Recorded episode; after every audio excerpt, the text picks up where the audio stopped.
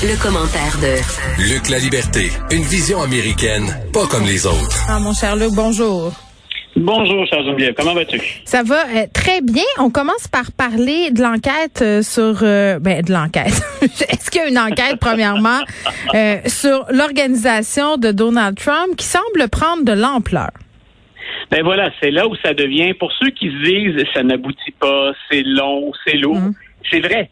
Et, et on apprend tranquillement pourquoi c'est lourd et pourquoi il, il y a, semble-t-il, des, des, des délais. Euh, D'abord, il faut regarder, bien entendu, la taille de, de, de l'enquête point Ouais. de départ. Ça, ça a été très long avant d'obtenir les, les déclarations d'impôts, de, ou les déclarations de revenus de Donald Trump. Mais là, ce qu'on apprenait hier, c'est que la procureure de l'État de New York va se joindre au procureur du district sud de Manhattan.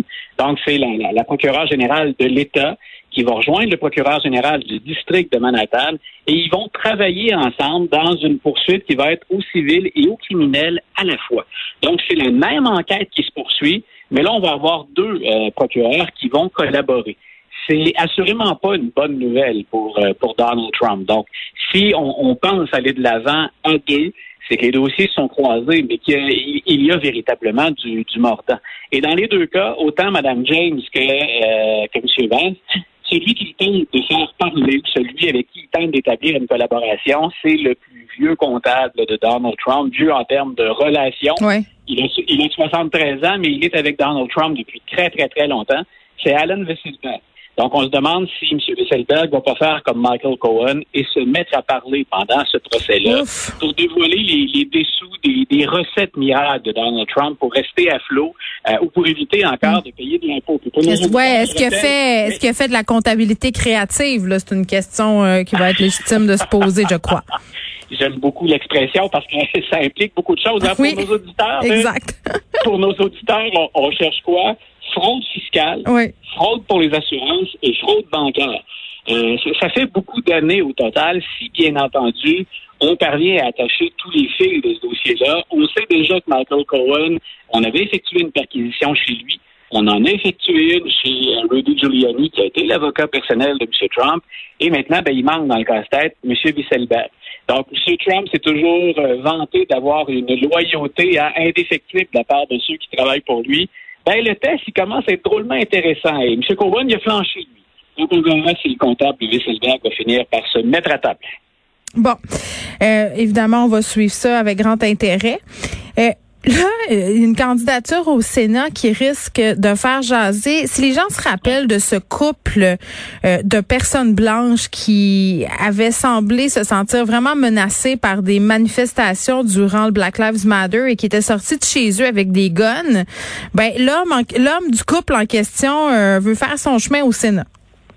Voilà, c'est un avocat, M. McCloskey, c'est le Oui. de McCloskey, qui, le avait été arrêté pour utilisation illégale d'armes à feu. Écoute, la photo avait euh, fait le tour du monde.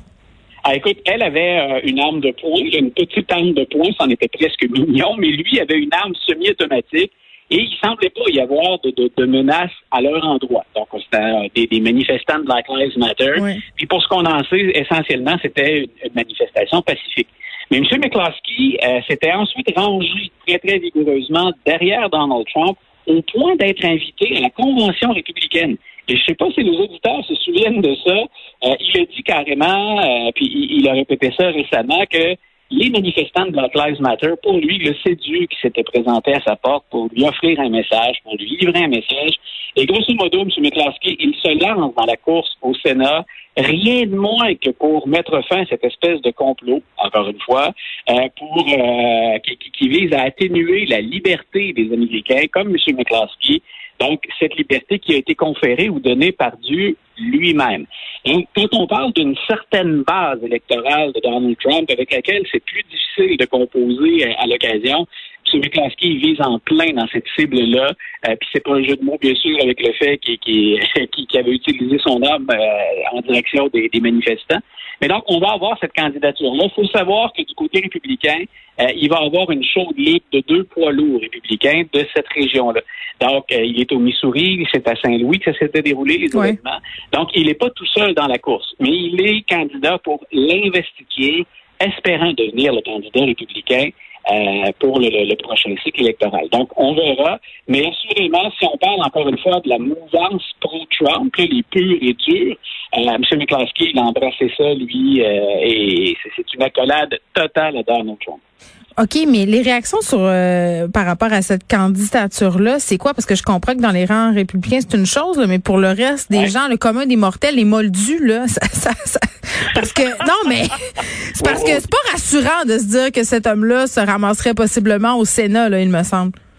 Non, puis c'est, c'est pas le premier hein, de, de, de, cette mouvance-là, puis c'est pas le premier candidat euh, de cet ordre-là ou de cette nature-là que Donald Trump encouragerait, ou encore d'individus à qui il a accordé des pardons présidentiels. Pour les auditeurs qui ont suivi ça de très proche, mm. ça laisse rappeler des tristes exploits du shérif Joe Arpaio à qui il a accordé un pardon présidentiel.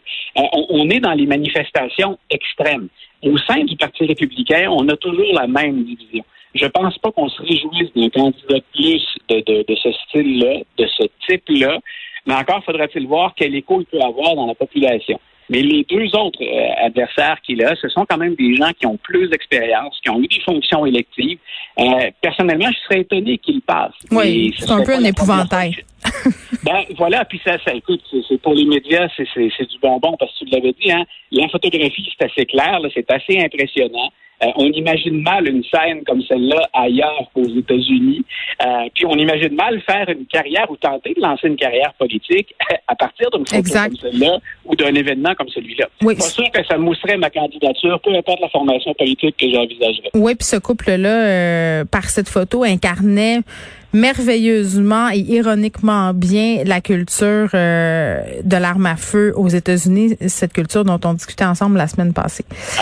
L'écho, par exemple, qu'on peut avoir, Geneviève, là où on pourra entendre des commentaires positifs, c'est derrière le spectacle que donne le couple McCloskey ou M. McCloskey lui-même ces, ces jours-ci, il y a quand même des gens aux États-Unis qui sont inquiets des manifestants, qui adhèrent plus à, ce qu'eux considèrent être la gauche ou l'extrême gauche. Donc, ils disent, il faut quand même qu'on ait ce souci de se protéger. Et comme il y a eu des débordements, il y a des endroits aux États-Unis où on sent le besoin de se protéger. Est-ce qu'il va y en avoir suffisamment dans la circonscription de M. McCloskey? Ben, c'est ce qui reste à voir. Mais le, message de fond, ça, il y a quand même des gens qui le reçoivent positivement. On se parle de Joe Biden qui se fait plus pressant concernant le conflit israélo-palestinien. Mais ben, il y a fort à faire parce que les pressions sont très grandes. Non seulement on a des unités sur les États-Unis, euh, sur la scène internationale, hmm. mais euh, on en avait parlé tous les deux déjà euh, au sein de cette propre formation politique et des élus. Il y a une pression qui est énorme. Alexandria Ocasio-Cortez, par exemple, tente de, tente de faire invalider ces jours-ci. elle n'y parviendra pas parce que la procédure ne lui permettra pas de porter ça jusqu'au bout. Mais elle tente de faire invalider une transaction d'armes de 735 millions de dollars.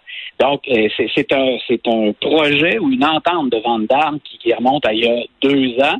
Mais disons que la transaction arrive à un bien mauvais moment ben pour l'administration pour l'administration Biden. ça permet de rappeler aux auditeurs en même temps, quand on parle d'argent ou de lien entre Israël et les États-Unis, depuis 1985, c'est en moyenne 3 milliards d'aides militaires sous toutes sortes de formes que les Américains fournissent à Israël. Donc, on a déjà, quand on parle d'avoir tout son poids dans la balance, euh, on est déjà, on l'a dit, très, très pro-Israël. Puis je me répète un peu, mais M. Biden, pour ceux qui espéraient du renouveau dans, dans cette région-là de la planète en ayant une nouvelle administration, M. Trump, a fait ça euh, avec son style à lui beaucoup plus spectaculaire, beaucoup plus flamboyant. Mais jusqu'à maintenant, on a peine à voir là où les deux administrations se distinguent. Donc, il y a énormément de pression, on le rappelle, de l'intérieur, donc au sein même de l'appareil administratif et des élus. Mm. Puis M. Biden, aujourd'hui, a tenté d'hausser le ton en disant, ben, moi, je m'attends à des escalades immédiates pour bien nous montrer à quel point M. Netanyahu n'a pas l'intention de s'en laisser imposer, du moins pas publiquement. Mm. Lui, il dit au contraire que c'est pas sur le point d'arriver qu'on veut désarmer ou limiter la capacité de frappe du Hamas pendant encore un certain temps. Mais c'est fou quand même, euh, puis on le voit dans plusieurs dossiers euh, aux États-Unis, quel point des administrations qui font leur entrée ou, même en campagne électorale euh, disent vouloir s'attarder à une problématique. on l'a vu avec le conflit israélo-palestinien, on l'a vu avec l'Afghanistan, on l'a vu dans une certaine mesure avec le lobby des armes à feu. entre, entre ce qui est dit, ce qui est souhaité et la réalité systémique de la patente quand arrive réellement au pouvoir, ce que tu peux réellement faire, il y a un monde de différence. Voilà, puis c'est une des choses qui est à la fois fascinante, puis parfois, je pense, déconcertante et décourageante pour certains observateurs. C'est un Américain, qu'il soit républicain ou démocrate, les enjeux du pays sur la scène internationale sont souvent les mêmes. M. Trump a tenté de se démarquer à sa manière. On a pu le, critiquer énormément. Mais somme toute, quand on regarde les grands enjeux, euh, quand on regarde le dossier de la Chine, quand on regarde le dossier, le conflit israélo-palestinien, quand on regarde les alliés, ben, on peut changer de vocabulaire ou de terme, mais les, les enjeux stratégiques à moyen et à long terme demeurent les mêmes. Donc, c'est très difficile. J'ai toujours dit, le système américain, c'est un gigantesque paquebot. Euh, lui faire faire un virage, faut regarder sur de très, très nombreuses années. Hmm. il s'agit de regarder, par exemple, dans un autre dossier, sans tout mêler, l'Afghanistan. Mais il faut que la volonté populaire soit là aussi. Il faut, faut que les étoiles s'alignent au niveau du Sénat, de la Chambre des représentants. Ça fait beaucoup, beaucoup de si. Ah, c'est pas c'est pas un système qui est fait pour être révolutionnaire, le système américain. C'est un système qui est fait pour fonctionner à partir du compromis. Puis bon, on le sait, hein, on l'a répété je sais pas combien de fois, des mm. compromis, là, ils sont très difficiles à atteindre depuis quelques années. Oui, puis du côté israélien, on semble pas tellement enclin en enfer en ce moment des compromis. Euh, Luc La Liberté, merci beaucoup. Merci à toi, puis une bonne fin de journée à toi et à nos auditeurs. À demain.